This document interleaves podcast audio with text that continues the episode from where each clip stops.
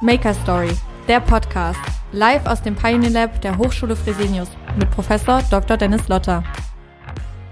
Ja, heute aus dem Pioneer Lab in Wiesbaden und unser heutiger Gast hat zu Wiesbaden eine ganz besondere Bindung. Warum, das erklärt er uns gleich selbst. Seine Familie ist Namensgeber der Hochschule. Er selbst ist erfahrener, man kann schon fast sagen, Multiunternehmer. Herzlich willkommen in der Maker Story Ludwig Fresenius. Dankeschön. Ja, Herr Fresenius, von Ihnen habe ich ja den Ruf als Professor auf Turnschuhen. Äh, ich sage natürlich immer, ähm, er hat die Beweglichkeit im Kopf, ich habe sie an den Füßen, aber immerhin, ja. Äh, und Sie begrüßen ja auch immer unsere Anwärterinnen an der Hochschule mit den Worten, wo Fresenius draufsteht, muss auch Fresenius drin sein. Und heute haben wir zu 100 Prozent Fresenius, denn heute ist er bei uns zu Gast. Und bevor wir in die persönliche Geschichte als Macher, als Unternehmer bei Ihnen einsteigen, nehmen wir uns 60 Sekunden Zeit. Ich weiß, das ist sehr ambitioniert, um Sie ein bisschen besser kennenzulernen. Also wer ist denn eigentlich Ludwig Fresenius? Also, ich habe versucht, vorher das hinzukriegen. Das sind noch nicht die sechs Sekunden. Ich muss ja ein bisschen Anlauf nehmen ja, ja. dürfen. Wenn man älter ist, dann muss man erstmal warm laufen. Also, Born, Ururenkel, Karl Remigius Fresenius, 743 in Frankfurt am Main. Am Ende der Schulzeit aufgewachsen noch mit Lebensmittelmarken. Ganz klar Ziel Landwirtschaft. Schaffarmer in Neuseeland oder Patagonien. Drei Tage vor dem schriftlichen Abitur war eine farbenblinde Dame, die mich über den Haufen gefahren hat.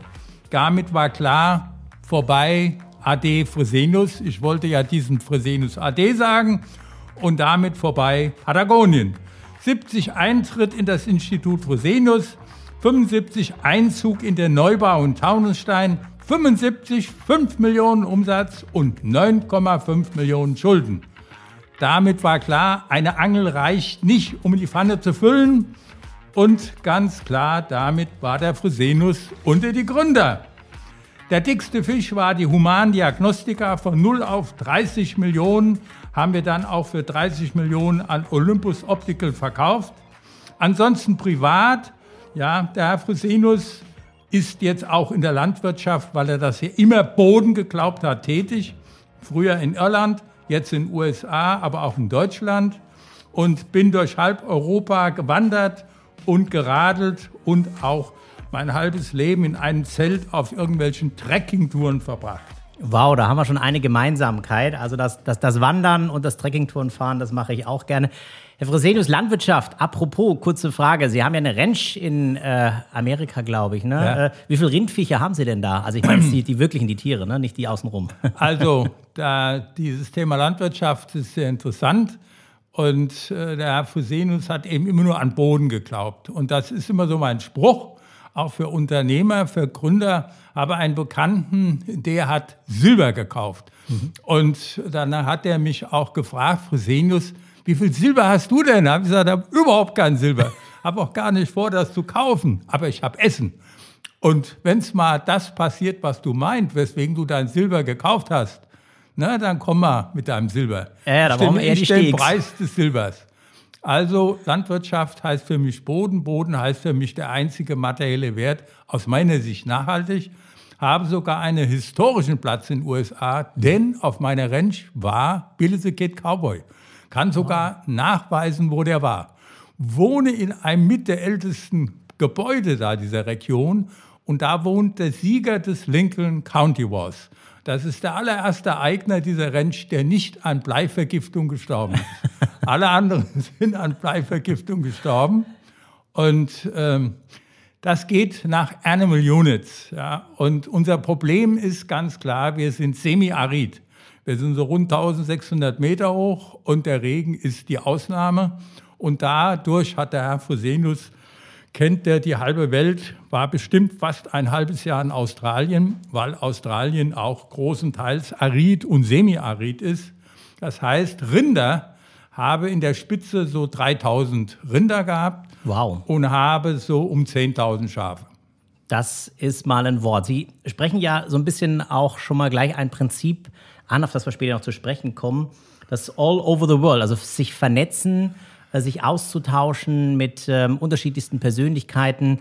Das ist ja, glaube ich, schon auch ein ganz wichtiger ähm, ja, ein wichtiges Erfolgsprinzip hinter dem Ludwig Fresenius, oder? Ja, das ist immer mein Spruch. Also ich muss sagen, ich bin ja durch Australien gefahren, die arme Frau Fresenius. Andere gehen in Hotels. Wir sind natürlich nur von, da heißt es Station, also eine Aha. größere, was man nicht sagen darf, man darf das, was ich betreibe, darf man nicht Farm nennen. Weil ein Farmer ist ein gebeugtes, ein Bauer, ein Erdverbundener und auf der Ranch sind das Cowboys. Das heißt, das eine ist, die mögen oft keine Schafe. Warum? Weil das Schaf frisst ja kurz und die Kuh frisst lang. Und wenn dann an den Wasserstellen, die ja sehr rar waren, erst eine Schafherde ist und dann eine Kuhherde ist, deswegen weiß man, mhm. warum im Kino da mit Blei umgegangen mhm. wird. Also wichtig ist ganz klar, man hat Wasser, man braucht, äh, braucht Sonne, die haben wir nur leider sehr reichlich, aber man kann lernen und das haben wir halt versucht.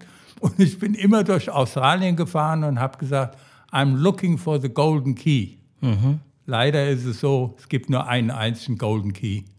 Das ist, wenn man das Ding verkauft, dann gibt es einen Golden Key. Also über das Thema Exit werden wir gleich noch äh, sprechen. Auf der anderen Seite sieht man ja auch, dass äh, es eine hohe Verbundenheit gibt der Familie Fresenius. Sie sind Ururenkel des Bildungspioniers Karl Remigius Fresenius. Äh, inwiefern war er, und Sie halten ja heute noch ähm, das in, in, in Ehren, inwiefern war denn Karl Remigus aus Ihrer Sicht ein Pionier im unternehmerischen Sinne? Er war ja Wissenschaftler, er war Forscher, aber er war durchaus ja auch Pionier im unternehmerischen Sinne, oder? Also warum? Ähm, ich muss sagen, deswegen habe ich auch überhaupt kein Problem, mich mit diesen Ur-Urahnen zu identifizieren, weil er ja noch ganz am Anfang dieser Wissenschaft, eigenständigen Wissenschaft Chemie war. Das heißt, er war, so, war damit ja auch ein Pionier ja, aus seinem Umfeld, weil es dieses Umfeld etabliert ja gar nicht gab. Und das Zweite war, er hat, gab noch kein Lotto und kein Toto, hatte auch keine Erbtante, Oma oder sonst irgendwas.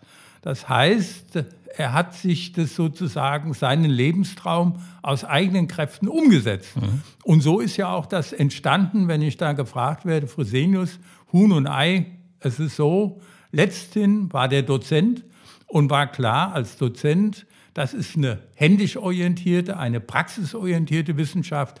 Der Herzog hatte halt nur Geld für Kreide und für Tafel und kein Geld für das Handwerkliche. Was macht der Mann? Und das ist für mich ein Unternehmer. Ein Unternehmer ist ja nicht einer, der nachts beschließt und steht auf, er wird Unternehmer, sondern der Unternehmer in der Regel unternimmt was, der macht was, er hat ein Problem und das löst er dann. Und das Einzige, was ich nur auch sagen muss im Leben, das muss man immer wieder sich klar sein. Ein Unternehmer vom Grundansatz handelt und handelt erst und macht damit Fehler. Und deswegen muss jeder klar sein, es fällt ab und zu mal auf die Schnauze und es tut weh. Das heißt, dieser Herr Wissenschaftler war ein Unternehmer, weil er ja sozusagen ins Blaue, ins Unbekannte und weil er sein Problem lösen musste. Also Huhn-Ei kann man sagen, Letzthin ist das, was Fresenius ist, auch das Institut Fresenius, entstanden über den Herrn Dozent. Mhm. Jetzt waren Sie ja auch schon sehr früh unternehmerisch tätig. Sie haben, wenn ich das richtig informiert äh, weiß, schon relativ früh in jungen Jahren mit einer ganz pfiffigen Idee ihr erstes Geld verdient. Sie haben, glaube ich, Autos getunt, ne? Wie war die Story nochmal genau? Ja, das, äh, also das haben wir nicht. Und zwar ganz einfach, warum? Ja. Ja, wie, das ist wieder, glaube ich, der Herr Professor Fresenius. Mhm. Ja, wenn Sie jung sind und sind begeisterter Autofreak, ja, und das war ich halt als junger Mensch und haben kein Geld, dann haben Sie kein Geld für die Autos, die Sie eigentlich gern hätten. Und für Ihr Geld gibt es eigentlich, wenn überhaupt, nur ein Fahrrad. Also, was hat der Fresenius gemacht? Ist mit in einer Werkstatt eingestiegen, bei einer Autowerkstatt. Und das beste und billigste Auto, was es gibt, ist ein neuer Totalschaden. Ja, da ist das Blech krumm und die Mechanik ist noch alles bestens. Also damit ist der Fresenius relativ preiswert zu Autos gekommen. Clevere, clevere Strategie. Sie setzen sich ja auch sehr, sehr engagiert ein für die Ausbildung von äh, jungen äh, Menschen, von Entrepreneuren. Wir haben ja gemeinsam auch viel diskutiert und, und den Master Entrepreneurship hier an der Hochschule Fresenius auf den Weg gebracht. Äh, und wer mehr darüber erfahren will, der sollte jetzt nochmal genau hinhören, denn es gibt eine kleine Information zu unserem Masterstudiengang Entrepreneurship.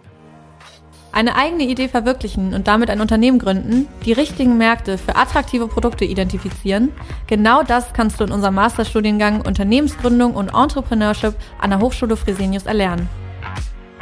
Unternehmerisches Mindset, Skills und Leadership folgen bestimmten Mustern und Strategien, wie Geschäftsmodellentwicklungen, Agilität, taktischen New Work Herangehensweisen, Innovationsmanagement, Verhandlungs-Know-how und Mediation.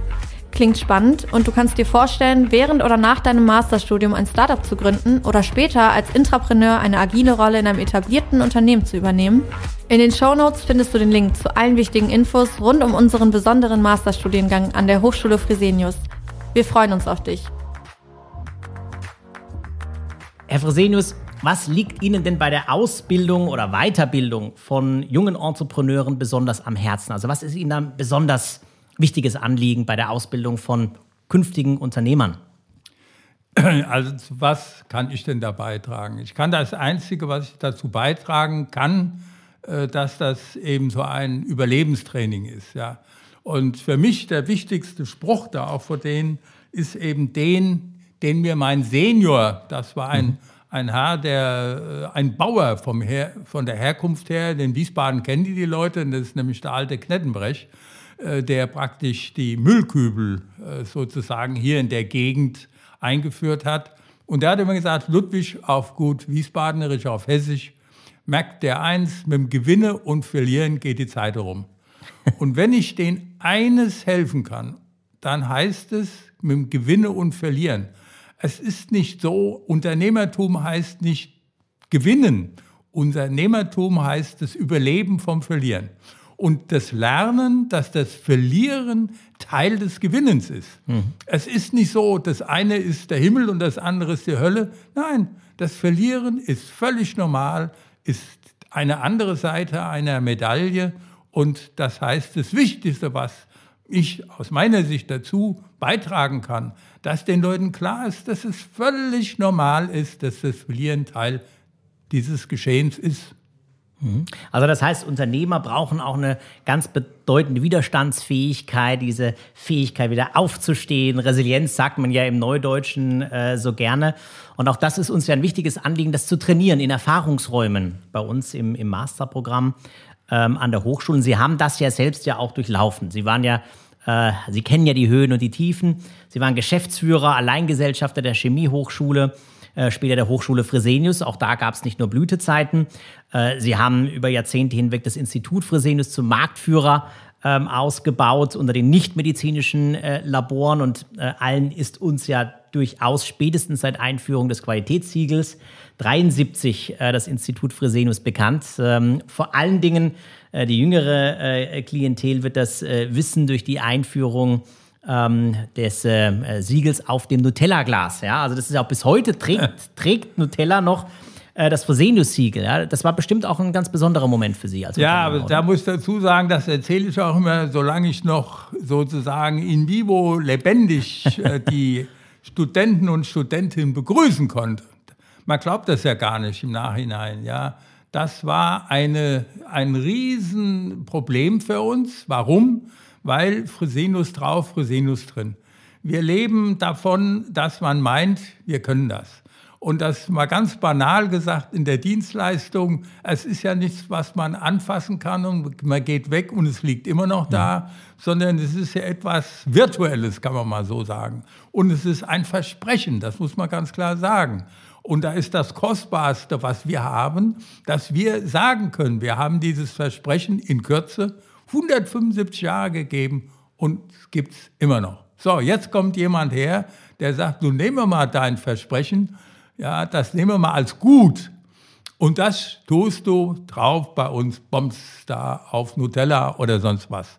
Nur ist ja eines klar, wir können ja nicht jedes Nutella-Glas aufmachen ja. und sehen, ob das, was die da erzählen, auch da drin ist. Das heißt, die müssen dann letzthin müssen ja sehen, wie sind denen ihr Einkauf, wie ist der Rohstoff, wie sind die Rohstoffkontrollen, wie verhalten die. Das heißt ja alles Dinge, die sind nur sehr bedingt. Und deswegen haben wir uns wahnsinnig schwer getan, weil vorher war es ja einfach. Die Leute haben was eingeschickt, haben gesagt, sie hätten gern das und das und das und das untersucht. Wo ist unser Problem? Das haben wir gelernt. Ja, das wird untersucht und dann kriegen die ein Schreiben, da steht drauf, das und das und das, so und so und so. Otto Fresenius und so weiter, fertig, bums aus. Jetzt will einer ein Gütesiegel. Boah, das heißt, wir letzthin ja, geben dann ja unsere, wo wir herkommen, ja, geben wir mit in eine Art Schicksalgemeinschaft. Deswegen haben wir uns wahnsinnig schwer getan. Mhm. Das ist, äh, die Konkurrenz hat gesagt, Fresenius, ja Wahnsinn, was zahlst du denn dafür? Habe ich gesagt, wenn da einer auf die Idee gekommen wäre, dass das nicht ein klassischer auch Analysenauftrag ist, sondern einfach wir, hätten wir nie gemacht. Hätte mhm. ich strikt abgelehnt. Und deswegen leben wir halt davon. Und gerade in der Schule ist es ja so, die kriegen ja ein Zeugnis und da steht Hochschule Fresenius oben drüber. Und da ist ja eines klar, wenn wir gerade noch, wo wir herkommen, Großteil unserer Kunden hatte ja Laboranten, Chemotechniker, Chemieingenieure von Fresenius. So, wenn die gezeigt hätten, dass sie das nicht in der Birne haben, dann sind wir tot. Hm. Also das Thema Vertrauen spielt auch gerade in der Unternehmerwelt eine, eine ganz bedeutende Rolle, ist auch eine starke Währung. Äh, vielleicht schauen wir noch mal so ein bisschen auf die Zeit zurück. Ähm, naja, ich meine, will man mal ganz einfach ja. auch materiell sagen. Es ist doch so, ja, jetzt ganz, ganz einfach gespielt, da kommt einer, der auch sowas hat, eine Historie, einen Namen, ein Brand. Der vergibt jetzt einen Auftrag an einen, der irgendwas mit seinem Brand zu tun hat. Davon haben wir gelebt. Mhm. Dann ist es halt so, der andere Kollege hat Chemiker, Geräte, alles gleich wie wir, alles wie wir. Es kennt ihn nur keiner, hat keine Historie, keine Tradition. Der macht einen Fehler, kann er nicht. Er kann es nicht. Mhm. Wir, dank unserer 100 plus 170, 175 Jahre, wir haben das dann halt einen Fehler gemacht. Der andere hat es nicht gekonnt. Umso wichtiger ist natürlich, dass man gerade als junger Unternehmer sich genau dieses Vertrauenskonto über die Jahre, die, die Jahrzehnte entsprechend aufbaut. Ja, das ist eine, eine ganz wichtige äh, auch Herausforderung und Aufgabe in diesem Kontext. Aber schauen wir noch mal ein bisschen zurück auf Ihre unternehmerischen Erfahrungen in dieser Zeit. Da gab es ja ganz bestimmt auch Herausforderungen, mit denen der Ludwig Fresenius zu kämpfen hatte in seiner Funktion als Gesellschafter, als Geschäftsführer vom Institut Fresenius. Können Sie uns mal so ein bisschen mitnehmen in so einen, so einen Lebensalltag als Unternehmer, wenn man so ein Institut skaliert, groß macht, zu Wachstum bringt? Was, was waren da so die, die Schmerzen, die, die schlaflosen Nächte? Äh, wie sah das so ein Unternehmertag aus bei Ihnen? Also ich sag mal so, man hat ja immer so ein paar Highlights im Leben. Mhm. Eines der Highlights war, ich war ja noch mal jung und fit, bin immer viel gewandert und da sind wir gelaufen den Europaweg 1. Und dieser Europaweg 1, der geht praktisch vom Nordkap nach Sizilien. Und wir sind gelaufen von Dänemark nach Italien. Und dann kommt aus dieser norddeutschen Tiefebene kommt der Deister. Ein Hügel eigentlich. Normalerweise wäre der Fresenius nachts rückwärts da hochgegangen. Ich bin kaum hochgekommen. Warum? Jetzt kommt eigentlich, das war so mit das erste Mal, dass ich also emotional fast nicht gehen konnte. Warum? Ich hatte eine, äh, das war damals so gegen Ende der 80er Jahre, hatte ein, einen endlosen Erfolgsstrang im Thema Umwelt. Das heißt, musste investieren, machen, tun, bauen, machen, kaufen so hatte auf der anderen Seite in der Diagnostika, in der Human, einen Wahnsinnserfolg. Wir sind ja über 50 Prozent gewachsen. So, und dann hatte ich, konnte erkennen in der Schule, in der Hochschule, damals Ingenieurschule, dass wir in einen Umbruch kommen. Denn für uns war dieser Umbruch, Ingenieurschule, Fachhochschule, der war ein fast existenzieller, hat uns fast umgebracht. Warum? Mhm. Unser normaler Kunde, unser normaler Schüler, Student kam von Höchst. Der wusste, was Chemie ist. Das waren Chemielaboranten, die wussten, wie man mit Geräten umgeht. Die kamen aus der Welt, die wollten sich weiter qualifizieren, hat es gemacht, Bums. Die mussten eine Fachhochschulreife haben, die hatten die nicht. So, und das kann ich auch nur jedem mitgeben. Das sind ja dann Dinge, das sind ja wie ihre Kinder. Mhm. Und dann müssen sie jetzt wissen ganz genau, Unternehmertum ist ja auch Verpflichtung. Unternehmertum heißt ja, dass ganz klar, äh, dass sie Ziele haben, dass sie, sie sind ja wie ein, ja, heißt ja auch heute Company Builder. Ja. ja sie bauen ja auch gewisse Mini-Universen auf. Und wenn sie dann eine Situation haben, wo sie eines ganz klar wissen, sie können es nicht. Es war mir klar, der Herr Fresenius ist nicht in der Lage, dieses ungeheuer hohe Schlagzahl in der Diagnostika, diese wahnsinnig hohe Schlagzahl in Umwelt mit den gegen mich gehenden Schlagzahlen im Bereich Bildung äh, durchzuhalten. Kann er nicht. Mhm. Und dann habe ich mich eben entschieden, muss ich sagen, und das halte ich für lebenswichtig, ja, äh, mich zu trennen von der Human. Haben wir die eben, wir hatten 30 Millionen Umsatz, dann haben wir die für 30 Millionen verkauft an Olympus Optical. Das heißt, die kamen auf uns zu, deswegen ging es mir so schlecht. Mhm. Nicht, dass ich ja bin ja nicht rumgelaufen, habe gesagt, ich verkaufe, ja. äh, sondern die Firma Olympus, die ja nicht unbekannt ist, die ist ja auch einer der ganz großen. Bei Endoskopie weiß man das, äh, in der Medizin, ja, die legen dieses Geld auf den Tisch. Und wenn der Herr Fresenius das nicht gemacht hätte, 89, 90, dann hätte ich den ersten großen Einbruch äh, im Umweltgeschehen, das war so 93, 94, hätte ich nicht überlebt. Mhm. Das heißt, äh, so nah einem die Kinder sind, aber das ist ja auch in der Familie so. Die Eltern müssen auch bereit sein, sich von den Kindern mal zu trennen. Waren es Ihre Eltern? Waren die bereit, den Ludwig Fresenius als Unternehmer zu ziehen zu lassen? Standen die hinter Ihren unternehmerischen Ideen oder wie war das da? Na, ich hatte eine Mutter, die war die beste und liebste Mutter, die es gibt. Und hatte einen Vater, der sehr stark in der Tradition Fresenius, der war für Gott und Vaterland, der war so in hunderttausend verschiedenen Sachen.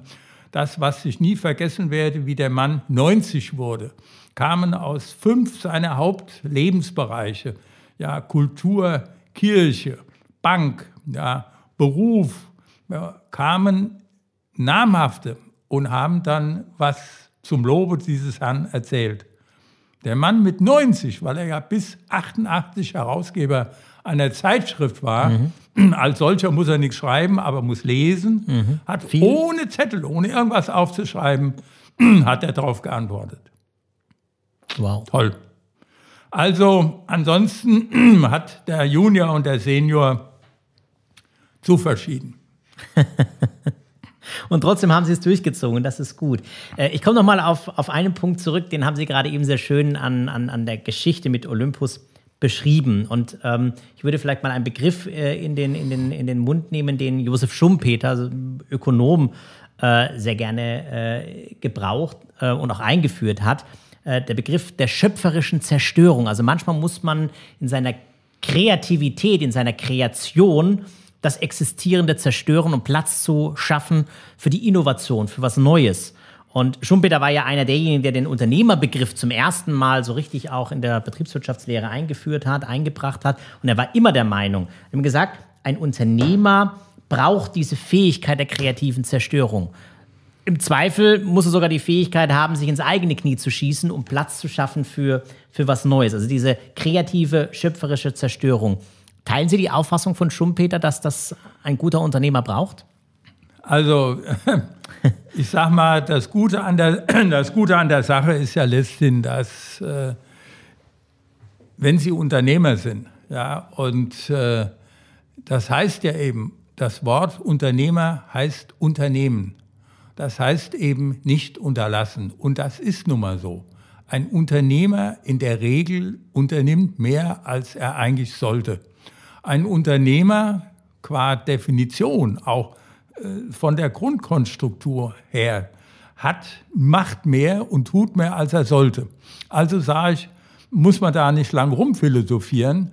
Das heißt, dieser gute Mensch schon aus seiner eigenen Lebensweise, wie er denn ist, wird immer mehr machen, als er sollte. Damit hat er immer Probleme, immer wieder Probleme, wird immer wieder wachgerüttelt und muss rennen. Ja, selbst wenn er dann müde ist, kann er bestimmt das nicht, dann muss er halt noch mal ein bisschen weiter rennen. Das ist so. Das Unternehmertum heißt ja tun. Ja, und jeder Unternehmer leider immer wieder macht Dinge, äh, die man, und das ist ja so, wenn man das immer wüsste, was man tun soll und was man lassen soll, das ist der Unterschied zwischen den Nicht-Unternehmern. Der Unternehmer ist ja kein Idiot. Der weiß ja auch, dass er viele Dinge unternimmt, die er eben nicht vorhersagen kann, das Ergebnis. Aber er weiß auch, dass er das handeln kann und muss. Mhm.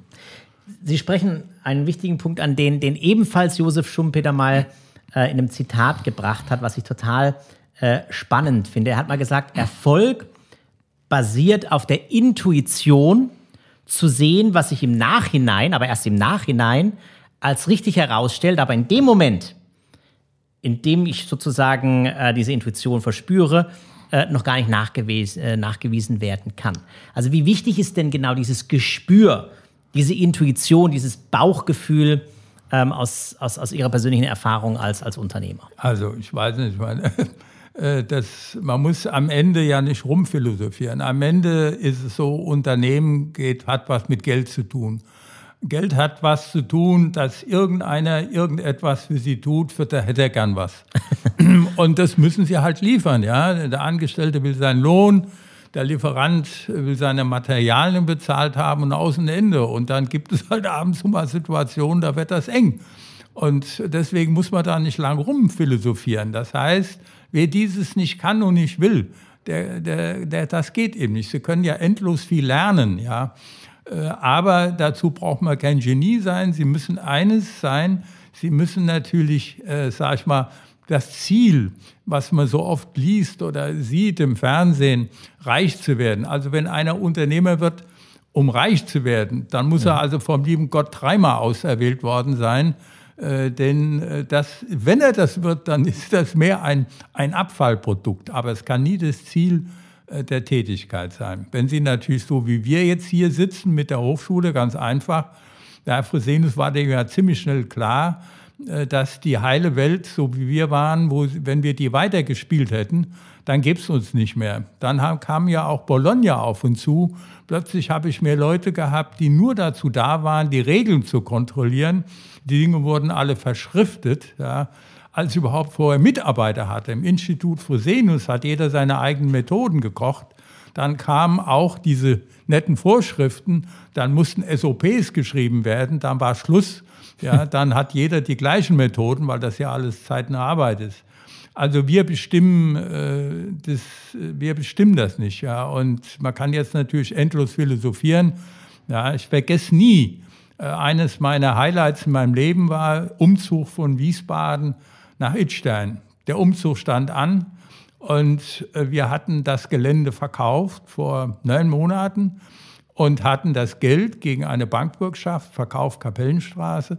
Das Geld hatten wir komplett, weil wir vorher jede Menge Minus gemacht haben, nämlich viereinhalb Millionen, äh, verbrannt. Und das andere Geld haben wir in den Umbau in Idstein gesteckt. Ja. Und dann musste er irgendwann mal übergeben werden. Und dann hat er natürlich die Latte hochgesetzt, weil ich das Grundstück viel zu teuer verkauft hatte. Und da war ganz klar, wer, wenn ich das nicht schaffe, zu diesem Punkt, das sozusagen so zu übergeben, dass ein Jurist sagt, jawohl, vollzogen, da bin ich tot. Dann passierte eins, es gab eine Feier. Wir hatten ein radiochemisches Labor in der mhm. Schule und es fehlte ein Container. Und da hat der Fresenius, der kleine Fresenius, abends im Bett nicht geschlafen. hat er gesagt, das war's, du verdienst dein Geld mit Umwelt und deine Schule so, wie geht das weiter? Und dann hat der kleine Fresenius, anders als gewisse hochrangige Leute in der Bundesrepublik, das nicht versteckt, sondern ich bin morgens früh, habe ich zu unserer PR-Dame gegangen, habe ich gesagt, das verkünden keine Dritten, wir verkünden das. Mhm. Und dann haben wir verkündet, wie es ist, dass ein Behälter, ganz, ganz schwache Radioaktivität, aber ein Behälter mit einem Standard, radioaktiven Standard, weg war. Und dann hat es drei Tage lang gerumst. Dann hat die Presse gemerkt, die haben alles ausgezogen, was sie haben. Und dann haben wir das überlebt. Aber ich gebe zu, heute bekäme ich wahrscheinlich einen Herzinfarkt. ja, das, ja, aber es ist genau das, was Sie auch beschreiben. Also Aufrichtigkeit und Mut spielt natürlich eine ganz besondere Rolle äh, im, im, im Unternehmertum, gerade wenn man auch eben langfristig sich Ja, es ist einmal so, Sie betonen das. Da komme ich nochmal, weswegen kann ich denn helfen? Weil ich versuche, würde zu sagen, Sie müssen nicht mutig sein. Sie müssen nur logisch denken. Mhm. Ja, man muss fokussiert sein. Man muss sehen, hat, man muss ja irgendetwas bringen, was irgendeinen interessiert, weil irgendeiner muss ja dafür bezahlen. Ja, und dieses muss ich nachhaltig, erfolgreich, glaubwürdig bringen. Das ist es. Und dann muss man halt die Situation, die ja auf einem zukommen, die muss man halt handeln. Das heißt, das Einzige, was ich als alter Esel da noch mitbringen kann, ist, sage ich, guck mal an, ja, hab da eine Narbe und hier eine Narbe und dort eine Narbe. Das, ihr müsst nicht der Heiligenschein, ihr müsst nicht halber Jesus oder sonst was sein. Ganz normale Leute. Ein Ziel, ein Fokus und dann halt unterwegs müsste das halt ganz klar, müsste schon ein bisschen wach sein und müsst aber die Dinge dann aufnehmen und nicht irgendwie an Wunder oder sonst irgendwas glauben, sondern es ist halt so. Wer Handwerk. was macht, macht auch was falsch. Handwerk.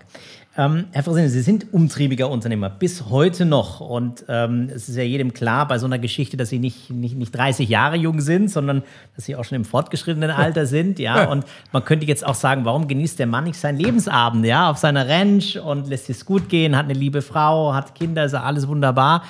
ähm, aber Sie sind trotzdem immer noch aktiv. Sie investieren aktiv in Unternehmen. Was ist denn sozusagen vielleicht auch noch die Vision des Unternehmers Ludwig Fresenius. Ja, das ist mein Grundspruch. Wahnsinn. Es ist Wahnsinn. Das ist ja spannend. Das ist ja irre. Das Leben ist ja so was Spannendes. Und ich habe das Privileg als kleiner Fresenius, kann das und kann auch durch meine eigene Leistung, kann ich es mir sogar leisten, Baustellen zu haben in ganz anderen Kulturen. Mhm. Das heißt toll. Ja, das Schlimmste, was mir, ist, mein Vater mit 88 noch Herausgeber einer Zeitschrift, der muss wissen, was gefragt ist. Also muss der sich bewegen, muss lesen. Und sein Junior, ja, Unternehmertum heißt, ist ja eine Lebensart, eine Lebenseinstellung. Und ich habe das große Glück, ja, dass da keiner ist, der sagt, jetzt bist du 65 und jetzt gehst du nach Hause. Kann ja. ich nicht. Unternehmertum ist eine Grundeinstellung und das kann man nicht einfach so als Pensionist in die Ecke stellen. ähm, vielleicht äh, noch ein, ein letzter äh, Punkt äh, am Ende unseres Podcasts, dass wir nochmal zusammenfassen, wenn wir auf das Leben des Unternehmers Ludwig Fresenius zurückschauen, die drei prägenden unternehmerischen Prinzipien, die Sie jungen Menschen mit auf den Weg geben würden und warum? Ja, also da habe ich ja mal überlegt, ich muss ja meine, mein Leben etwas ordnen, habe ich ja. versucht zu ordnen. So, das erste ist für mich das Faszinierende im wahrsten Sinn des Wortes. Die Erde ist rund. Eben nicht eine Scheibe mit dem Mittelpunkt und dann irgendwo geht's gegen den Rand und dann fällt man runter. Wahnsinn, was für Chancen. Und man kann heute für billiges Geld, kann man da überall rumtouren. Das heißt also auch, wenn man meint, wenn man anfängt einzuschlafen, Wahnsinn. Wir haben in der Diagnostika als kleine Fuzis, haben wir 60 Länder beliefert. Vergesst das nie, da war eine Firma aus Südkorea, hatte ich keine Ahnung. Der kam zu mir ins Labor und dann haben wir bla bla bla bla bla, Lucky Gold Star. Und dann habe ich gesagt, ja, das und das und das, ja, machen wir. Und habe ich das und das gesagt, machen wir. Und dann irgendwann stellt sich raus, diese Firma ist eine der ganz großen in äh, diese sind ja in Korea. Es gibt ja diese riesige Gruppi Gruppierungen und die haben dann auch von uns haben die dann Diagnostika gekauft. Also, das heißt, die Erde ist rund. Nimmt das so rund, das heißt, das, das Ding dreht sich auch noch. Also kein statischer Vorgang, ein dynamischer Vorgang. Mhm. Das sollte man als Unternehmer, man sollte also nicht Angst vor dem Ding um die Ecke haben, mhm. sondern man sollte Interesse haben an der Welt um die Ecke. Rund. Das zweite ist der Spruch, den ich schon gesagt habe, vom Knettebrecht. Ganz wichtig. Mit dem Gewinne und Verlieren geht die Zeit rum. Das Verlieren ist nicht das Ende, das Verlieren ist Teil oder ist sozusagen der Anfang. Mhm. Ja, und das Letzte, das ist ja ganz für mich mit das alles Entscheidende, ist Vernetzen. Gerade wenn die Erde rund ist, ganz klar, brauchen Sie andere, die Ihnen da helfen, nicht gerade in jede Grube zu fallen. und da habe ich immer den Spruch, da in New Mexico, ne, da ist bei uns zum Teil sehr schlecht mit dem Empfang von irgendwas. Aber auch da können Sie irgend so ein Handy, da macht er da rein und dann hat er tausend Freunde. Ich sage immer, geht in den Zirkus. Da sind Seile unter der Kuppel. Seile sind da. Und da sind so Leute, die turnen da oben rum. Und was haben die unten? Ein Netz. Ein Netz geknotet mit Knoten, die halten. Und das ist eigentlich das, was ich versuche mitzugeben. Ich sage, wenn ihr drei Jahre bei Fresenius seid, Master fünf Jahre. Dann müsst, wenn ihr da fünf Knoten mitbringt, die halten, und nur das zählt, Knoten, die halten, dann ist das, hören die Dozenten weg, genauso wichtig fürs Leben wie eure Noten. So ist auch unser Masterprogramm Entrepreneurship aufgebaut, genau nach diesem Prinzip. Herr Fresenius, ganz, ganz herzliches Dankeschön für ähm, das äh, Interview äh, in der Maker Story. Es war eine spannende Persönlichkeit von einem beeindruckenden Unternehmer, einer beeindruckenden Unternehmerfamilie. Mutige Pioniere, Intrapreneure, großartige Vordenker und inspirierende Unternehmerpersönlichkeiten holen wir vors Mikrofon. Jeden dritten Mittwoch im Monat und immer aus einem unserer Pioneer Labs, der Heimat junger Gründerinnen und Gründer der Hochschule Fresenius. Dankeschön, Ludwig Fresenius. Hat mir Spaß gemacht. Das war der Maker Story Podcast, live aus dem Pioneer Lab der Hochschule Fresenius. Neue Folgen gibt es jeden dritten Mittwoch im Monat, überall, wo es Podcasts gibt.